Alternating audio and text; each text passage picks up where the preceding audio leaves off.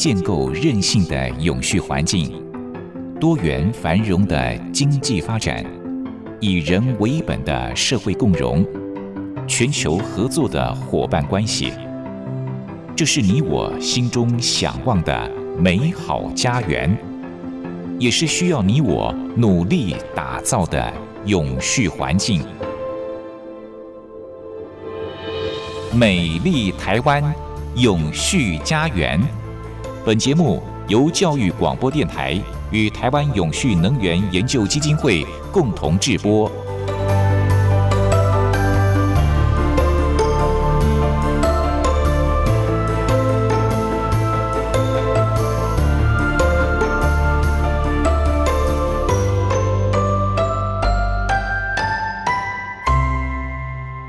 早安，欢迎您再度按时收听《美丽台湾永续家园》，我是节目主持人朱玲。二零二零年新冠疫情爆发以来，到目前为止，全球已经有超过四亿人确诊，还有超过五百万人死亡。那在我们台湾呢，原本以为这个疫情已经逐渐缓和了哦，没有想到近两个月来，Omicron 的变异株又延烧了，让人们又开始担忧，怕外出会染疫。其实，全球疫情发生以来，不管是人们的生活形态，或者是人口结构，都造成了一些影响。您知道吗？其实这也间接影响到了新生儿的出生率。怎么说呢？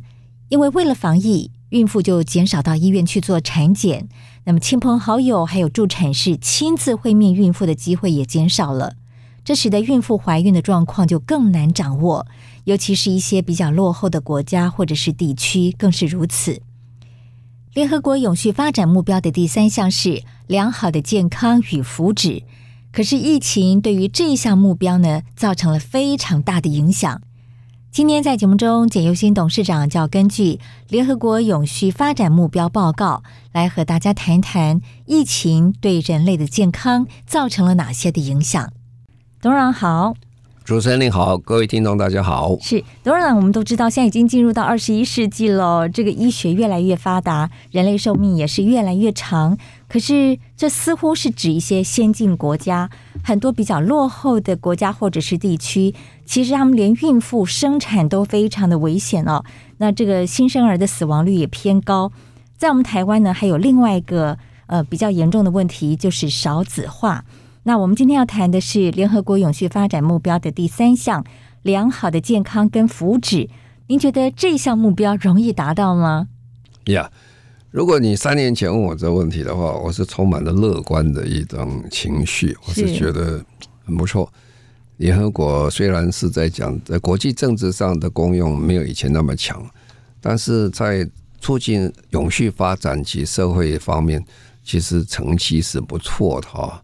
从第一次的这个啊千禧年永续发展目标，公元两千年那一次，到二零一五年的这个呃永续发展目标哈，是那讲起来都成绩是还不坏，一直在往前走。可是呢，人类的力量其实还是很微小的，面临大规模瘟疫这种状况的时候，其实。还是束手无策了哈。虽然是最近大家表现的不错，但是整个状况是往后倒退了。特别是在健康福祉跟人的健康方面，影响真的很大。那很多事情最重最重要一件事情啊，如果我们看联合国，呃，它每年都会发展一个永续发展目标的一个报告。这个报告我先说明一下，嗯。在任何地方推展永续发展的时候，它都最重要一件事情要透明化，要很完整的呈现，你才会知道说我到底永续做的好不好。所以我们在台湾推了十几年的工作，这叫做企业永续发展报告书，让企业要很透明化，说明他企业的面临的问题、困难、挑战、机会等等。那后来这个。继续推到大学的永续报告啊，因为其实各大学全世界本身这个大学就面临非常大的挑战，特别您这个主任提到少子化，对少子化其实整个风吹下来啊，对全世界特别是东亚地区影响特别大。东亚地区是全世界讲起来少子化最严重的地区之一啊。像最简单一个事情，这人口出生率啊。以日本讲起来，日本是全世界现在是老龄化跑得最快，对，然后少子化又跑第一名，对啊，所以这是很辛苦。那韩国跟台湾都差不多，嗯，如果你要排人口出生率，我们都是倒数的前五名了。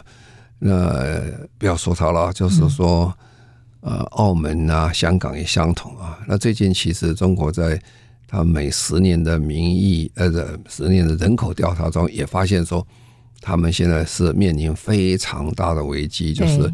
也是少子化的问题哈，那甚至他们的政策在几几年前呢，有很大的更改了哈。以前说一个人只能生一个呃一个家庭只有有一一位小孩，现在还鼓励到可以生到三个了哈。可是已经拉不回来，来不及了，根深蒂固。以后我们来谈这个家庭要多生小孩是很辛苦的事情，所以大家。就不生了啊，所以这种状况下，你就会发现说，整个在永续发展目标的过程当中啊，面临的问题非常大。那这个呃，这一次的这个疫情一过来之后，真实可以讲是对整个地球在永续发展上，不但是倒退了，而且实际上讲，它的影响是全面的，不是很单一的啊。所以我们讲联合国的永续发展是第三项的时候。就要注意这个问题。那刚才也提到说，联合国是每一年都发表一个报告，它的报告里面很清楚了。那我今天提要讲的内容，就以这个报告为主了。二零二一年的报告，那二零一年他他就分析，就是大概整个状况是怎么样。所以根据联合国的讲法，第一件事情哦，他说是整个疫情终止了这个或逆转了卫生方面的一些进展啊。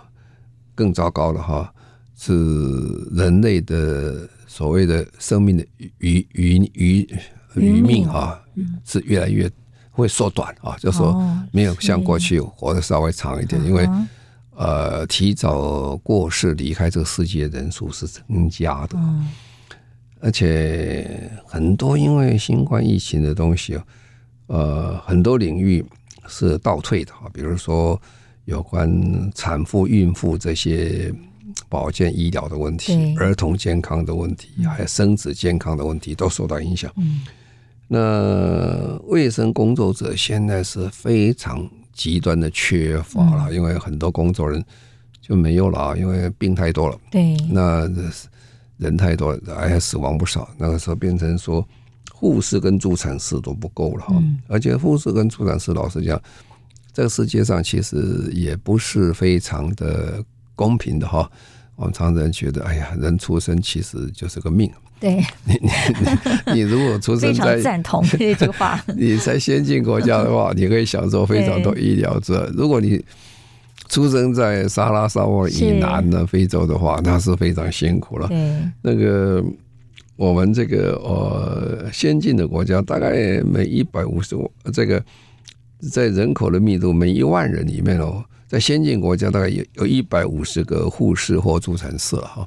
但是如果你在撒哈拉以南，就十个人哈，那是差十五倍以上啊。那当然，呃，它的影响是非常大。所以呢，这次的报告，它大概第一个给到大家最大的概念是什么概念呢？在二零呃二一年联合国的永续报告跟我们讲，就是说，其实呃。整个这个疫情会造成我们的这个最大的影响是哪些呢？就是孕妇啦、儿童啦，还有这些传染性疾病这些增加以后，医疗的不足了。这些不足以后会产生很多原来应该有的医疗服务就没有了哈。那这是最糟糕的事情。因为以台湾论也是一样，我们其实台湾是做的非常之好了哈，因为我们这个基本上呃确诊人数不多哈，呃而且现在已经到 Omicron 的时候，没有像以前那么的严重。早期的时候，它真的是非常严重。我们看到全世界最先进的国家哦，就是欧盟的地区，连意大利都发生医疗严重的不足。对，因为原来本来。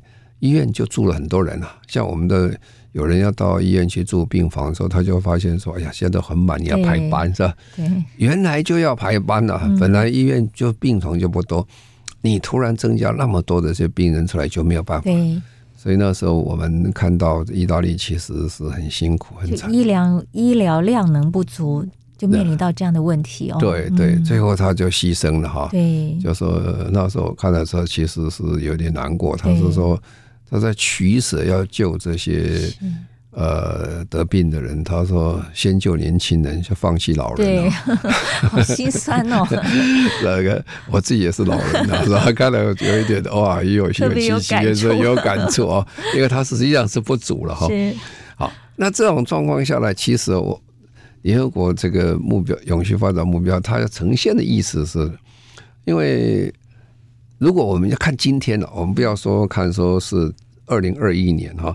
如果我们以看今天而论说，今天已经到什么程度了？其实这个是数字是很可观的哈。嗯、我们看一下，就说呃，联合国在讲，就说到今天啊，到今天呃，如果以今天来算哈，我们今天我看一下是数字，大概是到目前为止，我们在讲话时间大概有四亿多人口，四亿零三百万人哦，是确诊的啊，确诊。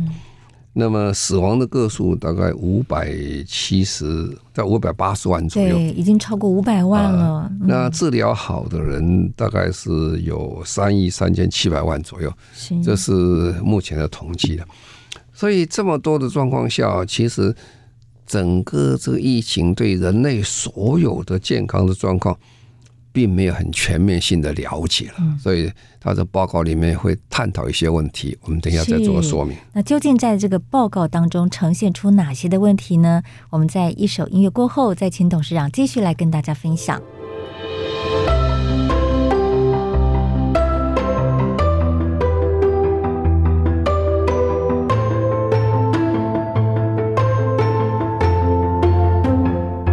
环境永续，企业永续。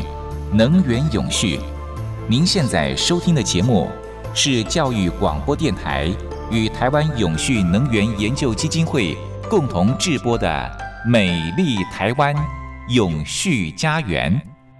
美丽台湾永续家园，我们在节目当中邀请到的主讲人是台湾永续能源研究基金会的董事长，同时也是中华民国无任所大使的简尤新博士。那么今天我们是把焦点放在永续发展目标的第三项，也就是健康与福祉。好，那刚才董事长跟大家谈到了联合国他们的一个统计数据哦，我们可以看出一些问题来。那接下来董事长就要继续跟大家谈，究竟有哪些的问题存在？好，因为实际上联合国到今天为止，并没有非常的清楚的完全了解状况，因为一方疫情还没结束，是还在发生当中哈。那一方面，这些统计数字在先进国家比较容易了解，比较后进国家它资料不足，所以他讲的东西其实他自己也讲说，还在很多值得观察啊。嗯、那当然，第一个当然得病的人有什么问题呢？得病人当然。他这种对健康的影响是挥之不去的哈，这影响实在太大。比如说你肺部有瘢痕啊，这些有斑疤、有有这个结疤等等啦，然后心脏受损啊，还长期长期的疾病产生，那影响人的身身身心的健康，而且不是只有生理的问题啊。而且在这一段时间用了很多的这些抗生素啊。那以后呢？这些抗生素对其他疾病的一个功用，可能有没有那么好了，就也不晓得。这个还在观察当中。而且老实讲，打了那么多针下去，一针、两针、三针，那这些针到底对人类有没有影响？对，我们过去都很仔细说，这个针要十八年的人体试验以后，多少年试验以后你才可以用，确保没有问题。现在不是啊。现在半年一年弄了啊、哦，多少次试验就开始打了 啊！全世界的人一起做人体试验。对呀、啊，我有时候觉得，哇，这样下去，将来我们这一代人的 DNA 会不会受到影响，也不知道，因为。突然间，全世界这么打下去啊，所以这个东西都变成说很难去了解这个长期性的影响啊，因为现在时间很短。不过这个呃，联合国最重要还是注意这个孕妇啦、有儿童啦这些问题，所以我们就来看看儿童、孕妇这些问题大概是什么状况？本来这个联合国在讲这个事情是，就等于我刚才讲，三年前大家都还很乐观哈，从二零零两公元两千年到一九年呢，全世界五岁以下的死亡率大概少一半哦，哇，这是很可观的很大的进步了。他说每一千个这个活产啊生呃这个生命呃出生很顺利，大概有七十六例的死亡率已经降到三十八例哈，那是降一半了。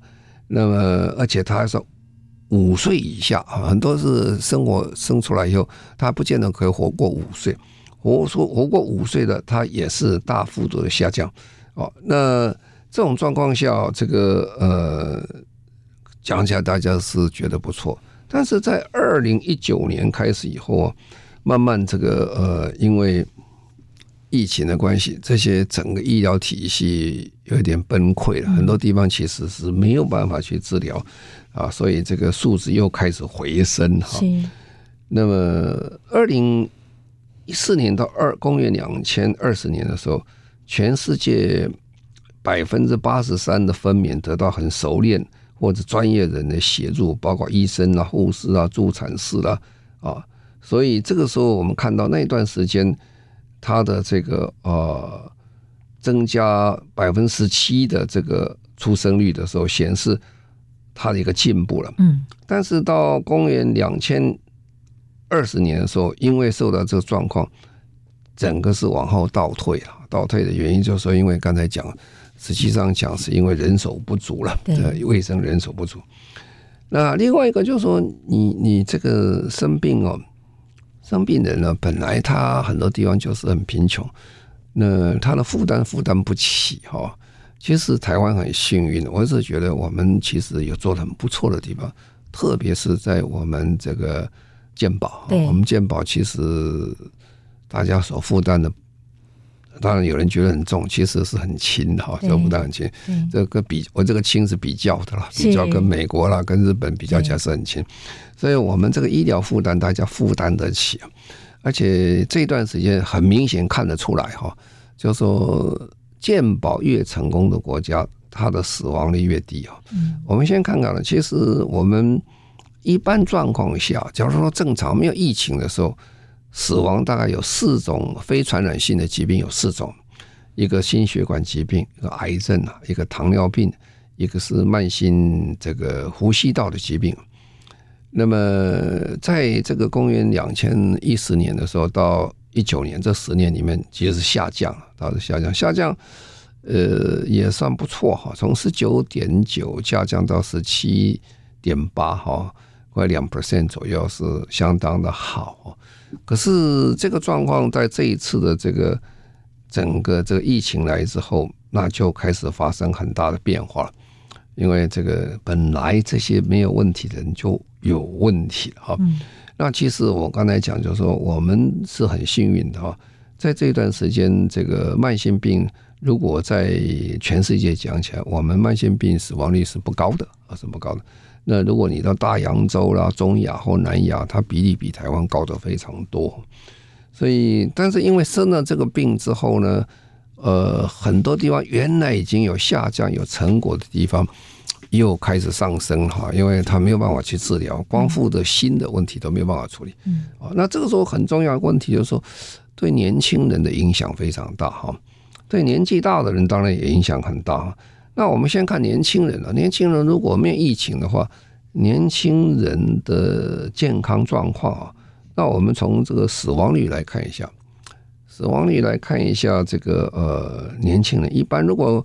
在公元两千年十九年，就疫情之前的话，大概死亡讲起来的话，呃，男性的死亡大概是以这样的次序来算，最高的哈，大概就是道路伤害啊，也坐车开车出问题啊，车祸啊，车祸啊。其实台湾现在问题也蛮严重，对，尤其很多这个外送的，好这些骑机车的这些外送员，哇，那个很危险。啊！这个还还还还有还有一批最糟糕的人，就是喝醉酒的哦，酒后驾车，酒酒后驾车，其实台湾的处罚讲起来，在国家是算很轻的了。哦，我们是算轻的，算轻。很多国家抓到有时候第一个就是终身取消他的呃驾照，驾照，因为他驾车杀这个等于杀人一样。对对。那特别是在这个所谓的红绿灯哦斑马线哈，我第一次到英国的时候，我就奇怪，这英国斑马线前面都有一个一个一个大路灯啊，路灯这个路灯就上面一个圆圆的灯在上面。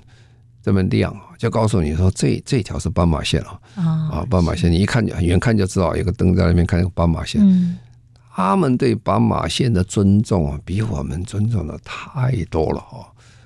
他都怕的要死，你的斑马线要撞到人，然后撞死人的话啊，你的 license 要不是被吊销，啊还有个终身吊销，你还坐牢啊。那我们基本上讲起来是最近又修改了一下，我们还是以宽厚之心去待。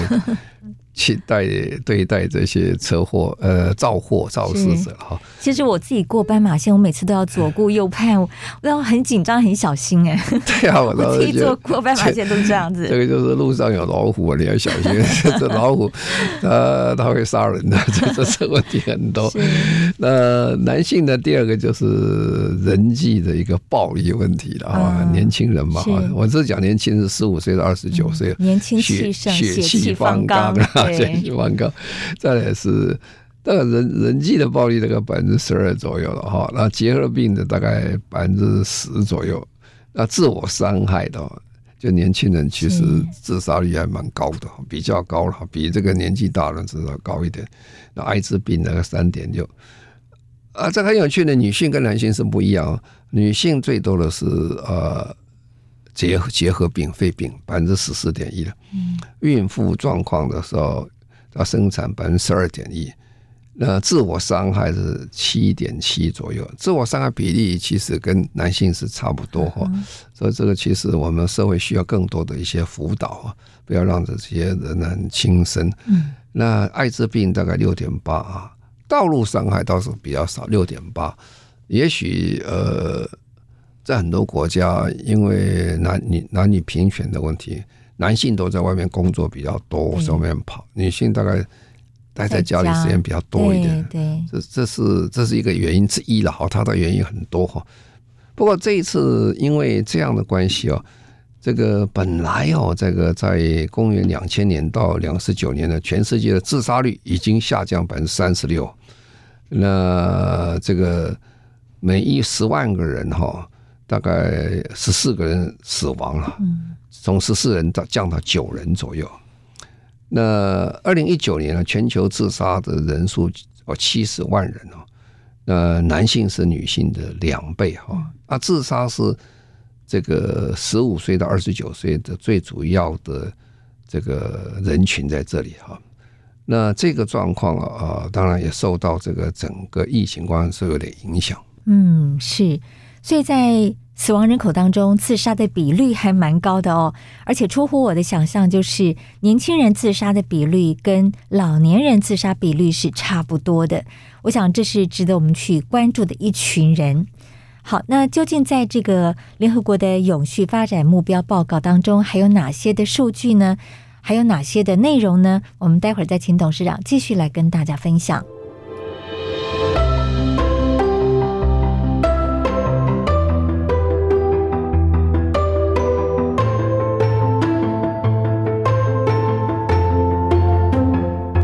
环境永续、企业永续、能源永续。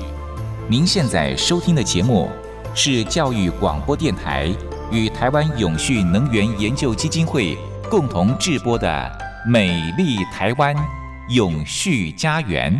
美丽台湾永续家园，我们节目播出时间在每个礼拜六的早上十一点零五分到十二点钟。在节目中，我们邀请到的主讲人是台湾永续能源研究基金会的董事长，同时也是中华民国无任所大使的简尤新博士。今天在节目当中和大家谈的主题是联合国永续发展目标的第三项，也就是健康与福祉。那么，董事长是根据联合国所发布的永续发展目标报告，跟大家来探讨新冠疫情对人类的健康造成了哪些的影响啊？那董事长要继续跟大家分享这个主题。因为我常常讲这个联合国的目标里面，其实很多项是重复的啊，不是重复，是 overlapping 有相关性哈、嗯。对。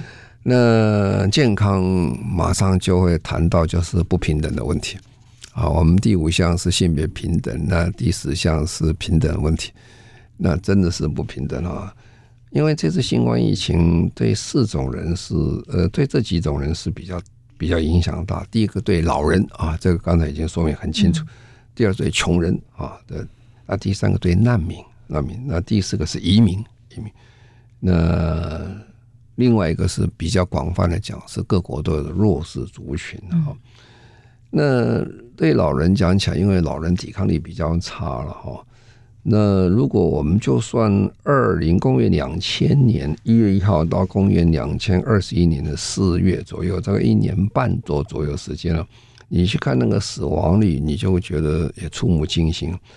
如果六十五岁以上，我们平常六十五岁退休嘛，哈，六十五以上，我们可以看到，就是说得病的人哈，得病的人他并不是特别多了，因为老人在外面跑比较少了，但是所以他得病人人数的百分比不是那么多，但是他死亡率非常高哈，他死亡率高到就是说将近有百分之八十啊，在那一段时间呢是。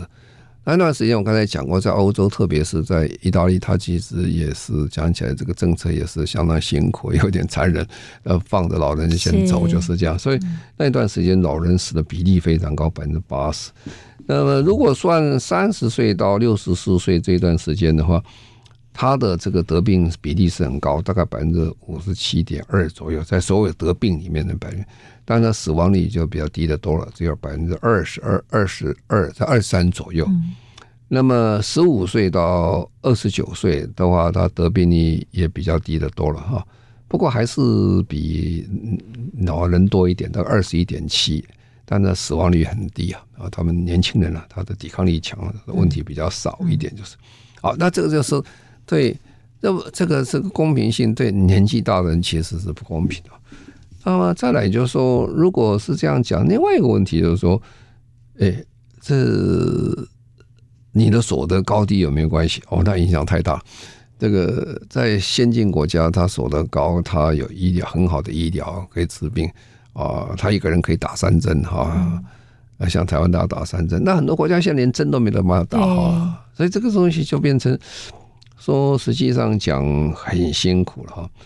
大概是。在在我整个疫情之前哈，在疫情之前，全世界大概是九亿两千七百万人左右，或者百分之十二点七的人口，他可以自负自己负担这些医疗保险费用啊，而且这医疗保险费用大概占家庭的百分之十的预算左右，其实是不便宜的。从这里面就我刚才讲说，为什么台湾的 健保是不错？因为我们比例也低啦，我们政府也负担很多，雇主也负担很多哈，所以在这种下状况下，它就就比较没有问题。但是呢，这一次的这个状况之下，突然之间增加这些负担，其实穷人是打击是非常凶，因为他没有钱在负担这些药。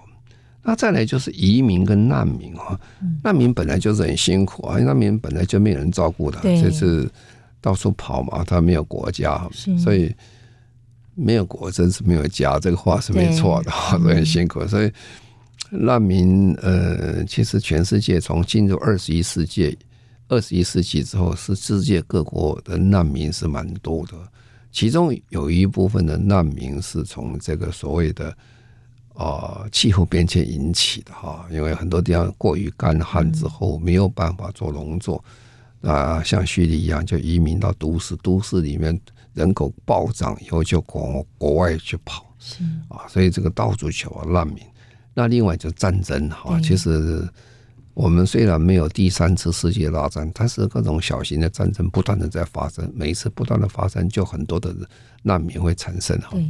所以这次你去看这个呃欧盟在应付这个乌克兰问题的时候，他们最担心是什么？老实讲，这个俄罗斯进入乌克兰是一回事，但是的后遗症是两个啊，一个可能会产生大幅很多的难民出来，很多人就跑不掉了。这难民一如果从乌克兰一下跑到欧盟去啊，欧盟对上次已经接受 已经接受很多的难民，再加他其实已经超乎已经超载了哈。那那一方面是能源的问题啊，所以难民的问题一直存在。那难民根本就等于没有人照顾的了哈，就是每个国家养自己人都来不及，还去照顾难民，所以他们是很辛苦的一群。那另外一个是移民或移工了哈。这也是个问题了哈，移民移工里面很多是有非法者啊，非法者他根本不敢去给你打针呐，他打针你要要先问你是谁啊？是，那你身份这样拿出来，暴露了，我当场就逮到。那我们台湾也是发生这种事情啊，我们台湾大概七十万名的移工左右，那人口不算很少。那这七十万移移民里面，不见得每个人都是合法，也许他是合法进入台湾没有错。可是他期间到，他没有走啊，就变成非法。啊，但是这些人，他诶，我怕被人家这个驱逐出境哈，呃，或者是这个其他的问题啊，啊，或者是他如果私下去找医生打针也很困难，因为我们现在打个疫苗都要登记的，所以你你有问题啊，这这不是在台湾而已，每个国家都会产生这一类的问题产生哈，所以这个是这个不公平。另外，当然是疫苗都不公平了。啊，你再看看疫苗的话，呃，在美国、欧洲的话，大概已经将近百分之七十人打了打了针哈，这那一针哈或两针或三针的，打七十。但是如果你看大洋洲啊，大概只有六 percent 的人啊，中亚或南亚只有十五 percent 的啊。那么这个呃这几个地方打针不一样。不过这个打针也很有趣的事情，有人就是反对到底要打针的哈。那你没有办法哈，这个在这个主张人权的国家，像欧洲的，他说我为什么要打针呢？这个打打针，这个呃，每个人对打针也是发生怀疑的，就等于我们讲说，这个针到底是有效还是没有效，然后对我的伤害是多少？如果我没有打哈，我如果我没有打，我又没有得病，我就很好。啊，如果我要打，我得病说不定好了。但是我这个打针长效对我会产生什么影响？而且还打三针呢，一针、两针、三针呢？这他是，所以这个打针的心理的问题也是个很大的问题啊！啊，所以这个在最近，美国跟加拿大就在就在吵起来，就在抗议说：“哎，我还进去美国，你他说你要打几针？打三针？这问题就很多了啊！所以，但是这个也产生说，我们这个疫情之后。整个这个呃，刚才讲四种比较大的族群跟方向，会造成整个整个疫情的防治的不公平性。这不公平性影响非常的深远啊，不是今天的问题而已。而且这些得病者啊，有些比较好哦，像最近的得病看起来是不是比较轻松一点？没有轻症，没有轻症，没有重症的比较少。啊，一方面大家的也打的比较多了哈。那是重症的人问题就是相当相当大啊，那所以各国其实碰到这问题都很紧张，紧张什么东西呢？应付这种危机哦，基本的卫生的服务水准到底要保持到什么状况啊？因为我一直强调那台湾不错，台湾不错是因为你这个得病的人少啊。如果突然之间台湾一天两千、三千、四千人上来的时候，一下子我们的健保。也会被冲垮掉，这没有办法？那很多国家是被冲垮了哈，大部分的国家都被冲垮了，而且冲垮以后影响是很多啊。所以现在我们就在看这个整个这个健保哈，哦，这个在各国的健康保险来减少不平等哦，这个工作在未来时间我们怎么做是最好？那等我分析一下各国目前状况大概是怎么样。嗯，也就是说，待会儿董事长跟大家来聊聊世界各国的鉴宝制度是如何，是不是？是是。好，我们休息一下。美丽台湾永续家园，今天在节目中谈的主题是联合国永续发展目标的第三项：良好的健康与福祉。那么，从刚才董事长的分析，我们会发现，身为台湾人的我们呢，真的是非常非常的幸福。我们有良好的鉴宝制度。只要缴一点点的费用，就可以得到非常好的医疗照顾，这真的是让很多国家的人都相当的羡慕哦。那在别的国家，他们的健保制度如何呢？接下来董事长就要跟大家来分享了。好，那每个国家其实政府都是非常关心人民的健康的了，所以呢，呃，他都很想把全民健保做得很好。那么健保呢，我们从这个预防啦，到治疗啦，到康复啦，哈，这些等等一连串是基本的做法哈。那但是这需要很大的经费啊。那过去这个时代里面，呃，因为经费没有那么多了。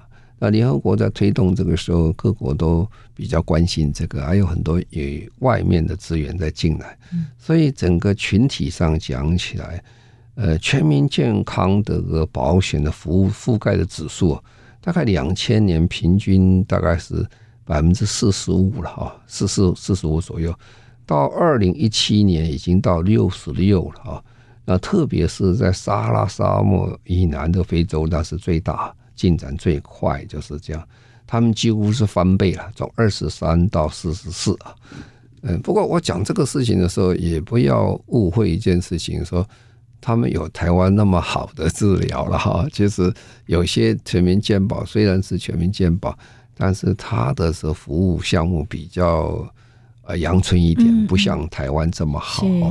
我们常常看到这些最明显的就是说。我们有不少的早年的留学留学生呢，最近都陆续归国哈，他们希望在台湾养老啊，在 这跟我们早期说到国外去一样的道理。他发现说台湾的这个制度实在是真好啊，对，因为品质好了，不是只有数量好啊，数量还不算什么哈，那品质实在是是一流的啊。那如果我们讲光讲数量来讲，因为我们没有办法去。衡量它品质大概什么状状况？大概现在全世界呃这样的平均数字哈，大概说全民健保保障服务覆盖的指数，我们用指数来算的话，澳大利亚跟这个纽西兰呢，大概是全世界算是最好之一了哈。他们是大概百分之八十几的覆盖数字啊。那你想，台湾几乎是百分之百了，所以我们是不太一样哈。那欧洲跟美北美洲也大概百分之九十九十左右啊，然后这个拉丁美洲也是百分之八十几啊，那么东亚跟这个呃东南亚呃，这是每个国家不一样。我刚才讲的是最高部分哈，如果差的话，比如说呃欧洲跟北美洲差的话，只有百分之五十几啊，这个这个呃 range 之内的哈。那么在拉丁美洲差的话，到百分之四十几到五十几左右。这也就是我们最近看到我们的外交政策里面有一项是其实很成功的人道医疗人道政策。我们很多的医生，我们早期哦，早期我们在外交部的时候开始都派了不少的医疗团体到很多的国家去啊，比如说我们到这个呃，布吉纳法索啊都有。好像连加恩就在布吉纳法索，对对对，做了很长一段时间的服务，对，做的非常成功，非常受到当地人民的欢迎。是，而且我们不但是说派医生去啊，有些地方我们还替他开呃盖一些医院啊，因为他们连医院都没有啊，是吧？我们盖个医院，然后派医生去，还护士去，那这是一个很成功的一个人道的救援。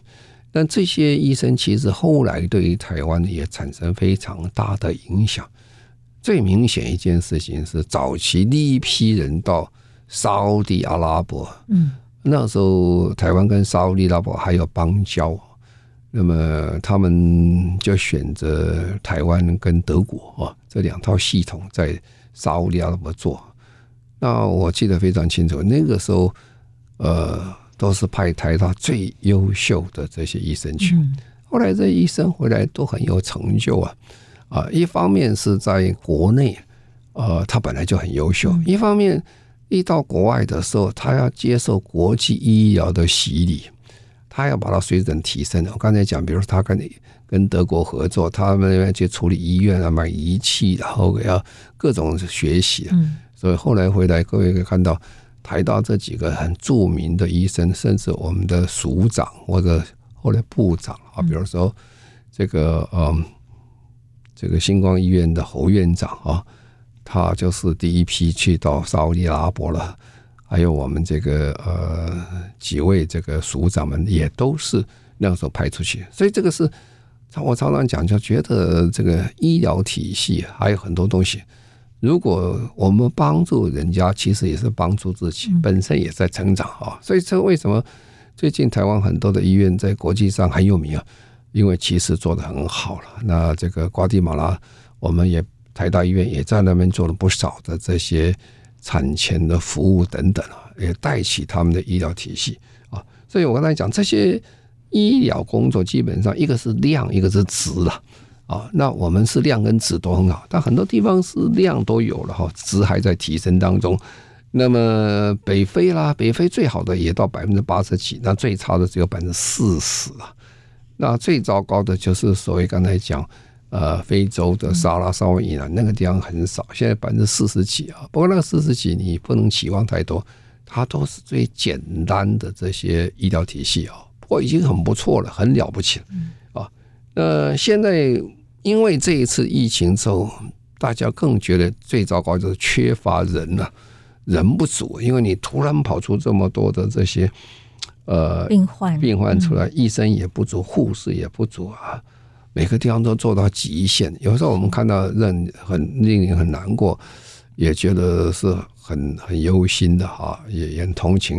这些我们台湾一些护士，从 SARS 之后，你就发现有时候是过劳了。对，你每天在做啊，碰到这，而且那生活环境哦，而且不是每个病人都那么合作啊。对，而且有的病人很凶的，好像这这这这个所以是很累了，所以说这样的人员非常的缺乏，就是这样。啊，那最后呢，我要谈就是说，联合国也在讲这个事情。他说，为什么联合国他没有办法做非常清楚的一个完整的报告？他说，资讯实在是不完整。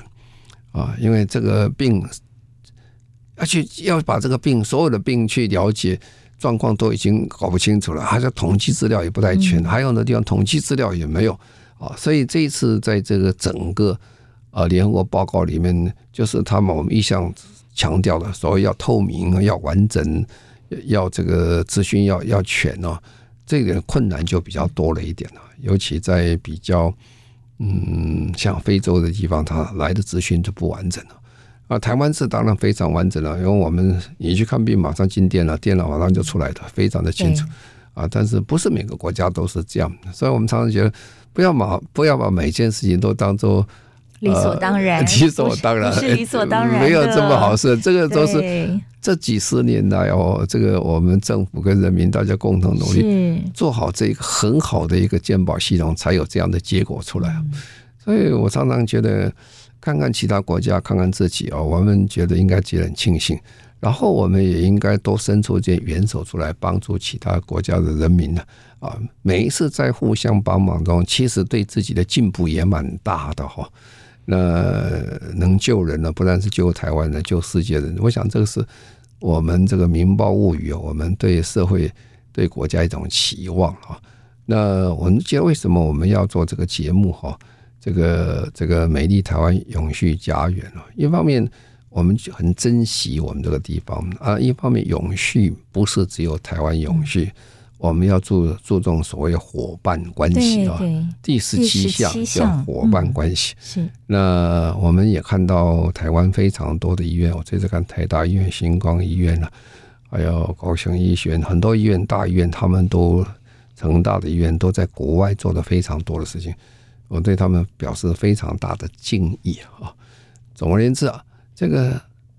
疫情真是改变人类很多，到现在还没有结束啊！之后还有很多事情，其实我们都不了解，也会发生怎么样也不清楚啊。那我们其实要很仔细的在观察，甚至我们自己的健康。当你打完三针以后啊，你会发现以后有什么变化？其实，其实老实讲。我相信医生们也讲不出所以然出来，因为没有一个还没有发生的事情，没有这么长期性的观察跟实验结果。是，但是我们救急这个救完成是这样。是，所以这个呃。讲到这疫情对联合国永续发展目标真的是影响很大，对全体人的影响也非常大。是，但不管怎么样，我觉得我们台湾呃挺过了这一波又一波的疫情，嗯、我们真的要感恩惜福哦。而且当我们行有余力的时候，可以再去帮助别的国家弱势的国家。我想这也是联合国永续发展目标的理想之一。好，谢谢董事长，谢谢。好，谢谢各位，再见。